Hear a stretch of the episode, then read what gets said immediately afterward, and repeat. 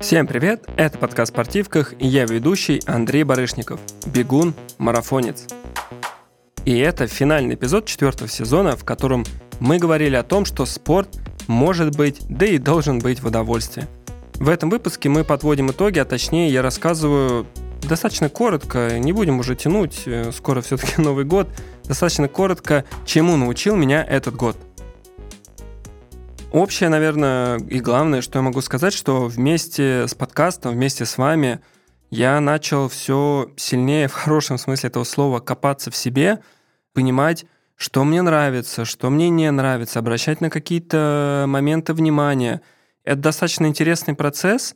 Я его, как сказать, советую всем. Ну, просто советую иногда думать об этом, и я думаю, что один из итогов года сейчас, кстати, тоже будет фактически из этой темы – и я не знаю, каким будет следующий сезон подкаста о спортивках, но пока что мне хочется уйти глубже в эту тему, уйти в тему, не знаю, мотивации, поговорить снова про то, что лень не существует, спрашивать у разных специалистов и, и спортсменов о том, как они находят мотивацию, как они выходят на спорт, что им помогает, какие есть, не знаю, там полезные советы – как начать, какие есть полезные советы, как, наоборот, ограничивать себя.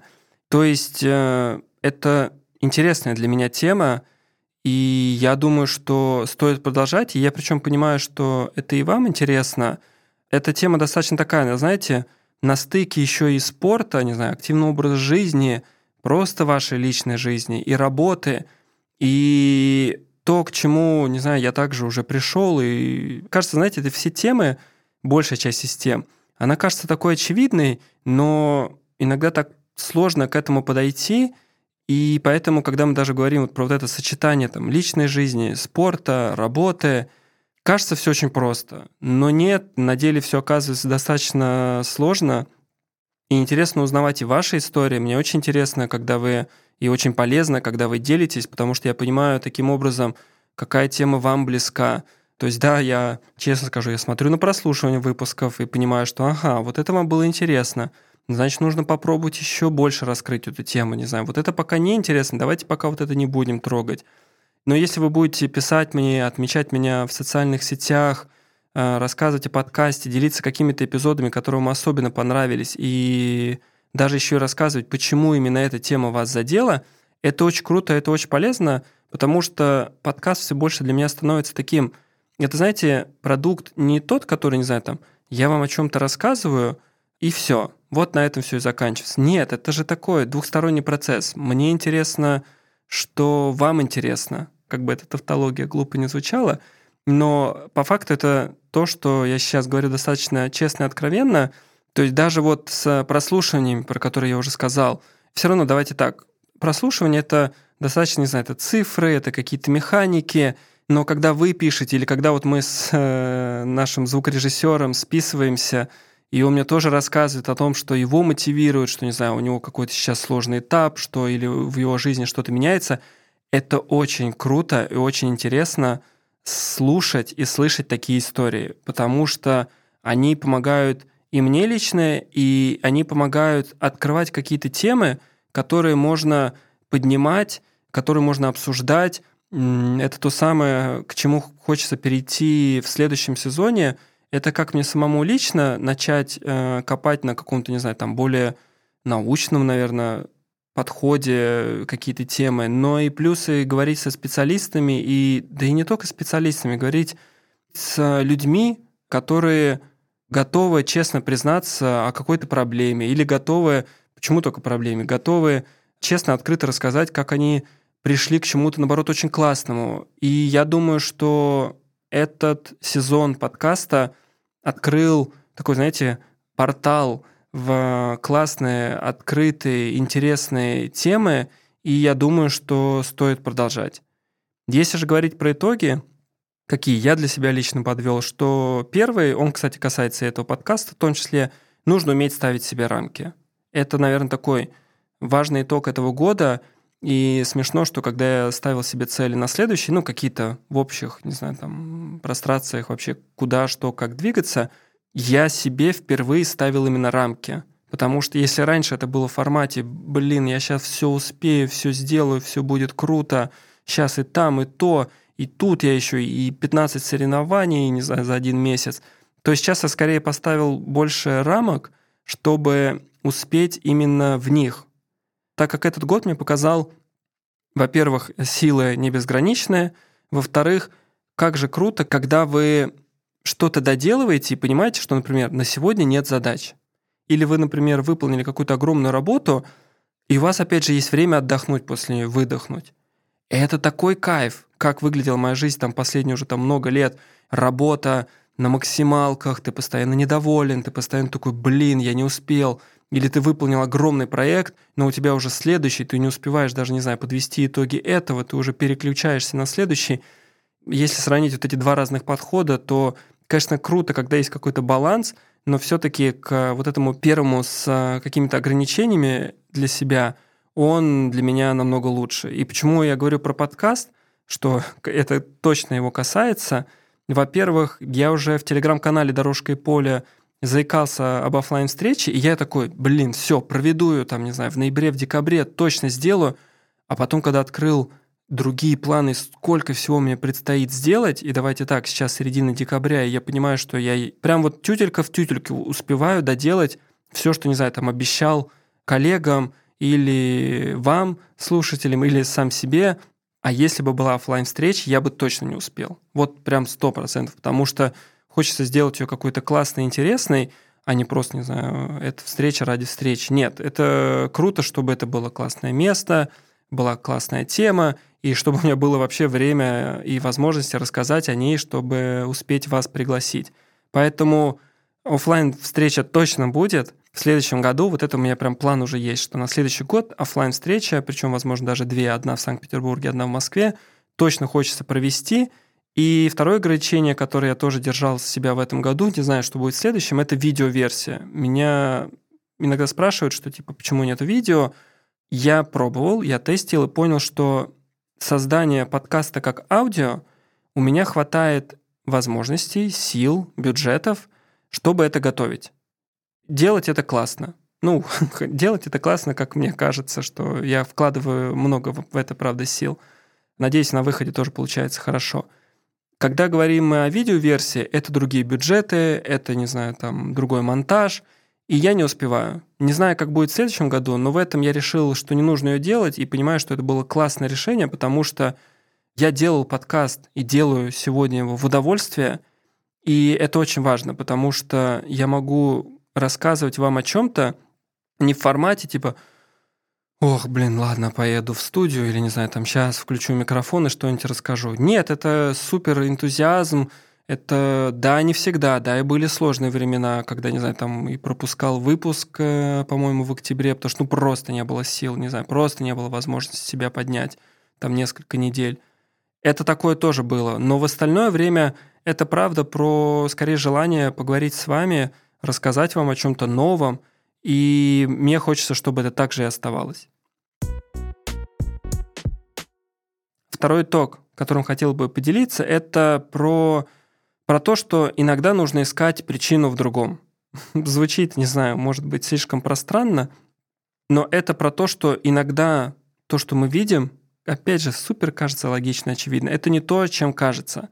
Я думаю, как-нибудь смогу сделать полноценный классный выпуск про знаю, проблемы с алкоголем, которые у меня были, потому что в начале года вот они снова, там, не знаю, догнали меня. Хочется как-нибудь рассказать об этом. Честно скажу, не хватает сил, потому что нужно, правда, я восхищаюсь людьми, которые могут открыто об этом разговаривать. Я иногда так только, не знаю, там примерно это упоминаю в своих выпусках, или могу, не знаю, открыто говорить об этом с близкими своими. И то это был, не знаю, большой шаг, когда я открылся и сказал, что, не знаю, да, вот у меня есть, не знаю, проблема с алкоголем, к сожалению. Ну, что, вот есть и есть, надо их решать.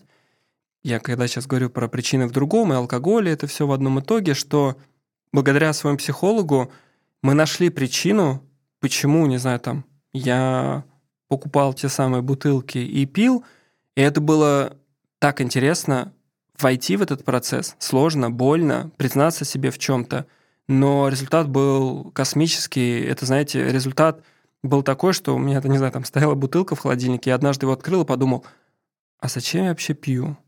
Это было очень необычно, как-то, знаете, как какое-то волшебство. То самое, не знаю, новогоднее, только не, не, не новогоднее.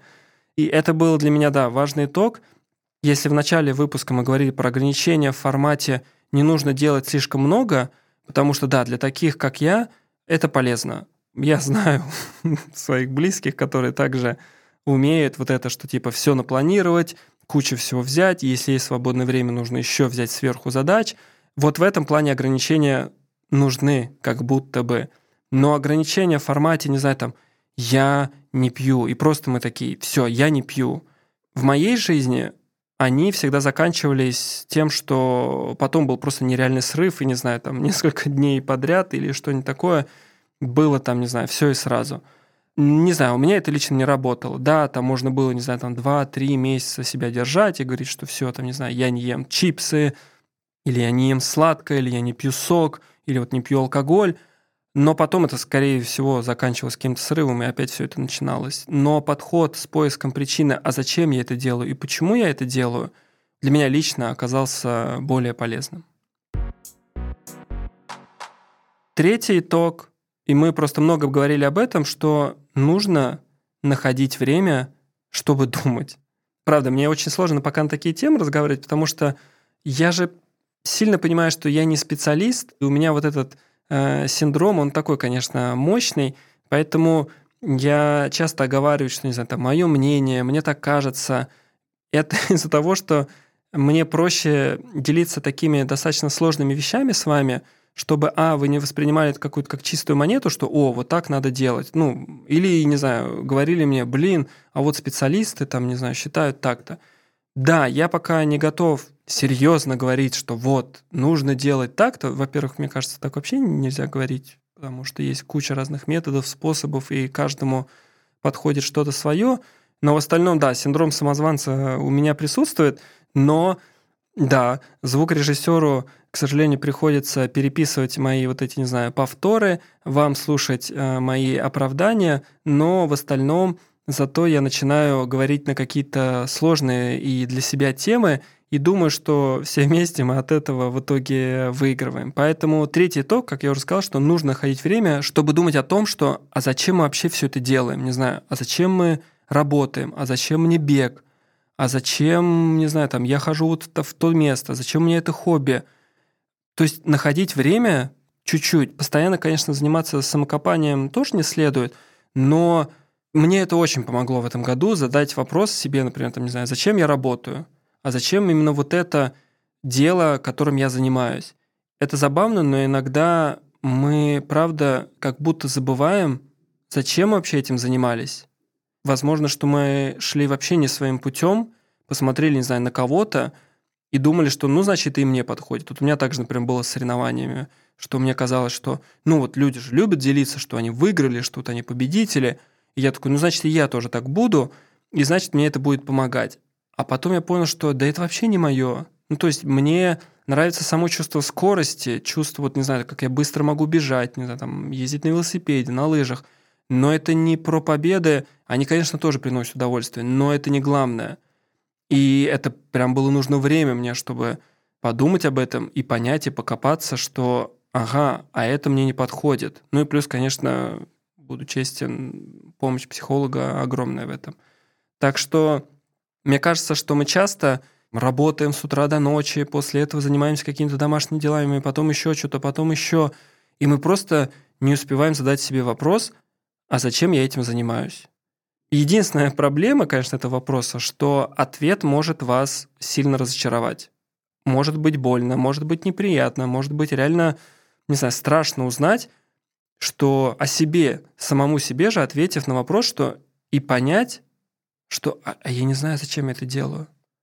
Но потом, зато, мне кажется, можно прийти к тому, что вы начнете делать что-то для себя – и да, не всегда, просто иногда, мне кажется, так звучит, что все будет классно. Да нет, конечно, и бывают какие-то проблемы, бывают взлеты, падения, это нормально, и это у всех так. Но круто, когда, мне кажется, все-таки сам путь, он в ту сторону, которая подходит вам. И последнее, о чем хотел бы сказать, опять же, самая простая какая-то истина, Мы недавно тоже много обсуждали, но это помогло мне и помогает до сих пор, поэтому достаточно простая фраза, но так будет не всегда, и она правда классная. Причем она работает в обе стороны. Если вам плохо, если, не знаю, там год сложился неудачно, или там последние несколько лет творится что-то, круто верить и понимать, что так будет не всегда. Делать что-то, если это в ваших силах, чтобы, не знаю, это исправить. Но главное понимать, что не должно так быть всегда. И это очень круто. Причем эта фраза работает и в другую сторону, и про хорошее тоже, потому что когда, не знаю, нам очень классно или мы чувствуем себя супер счастливыми, сказав себе «так будет не всегда», мне кажется, можно сильнее ценить тот момент, в котором вы сейчас находитесь. И это, наверное, пусть будет моим пожеланием на следующий год. Так будет не всегда. Вот это та самая фраза, что цените те истории, цените ситуации, цените людей, получайте удовольствие от э, этого момента, проживайте его всецело. Я надеюсь, что у вас это получится, и пусть таких моментов в следующем году будет побольше. Это был Андрей Барышников. Слушайте подкаст «Спортивках» на Яндекс Музыке, Apple Podcast, YouTube или других любимых платформах. Также не забывайте вступать в телеграм-канал «Дорожка и поле». До встречи в новом 2024 году.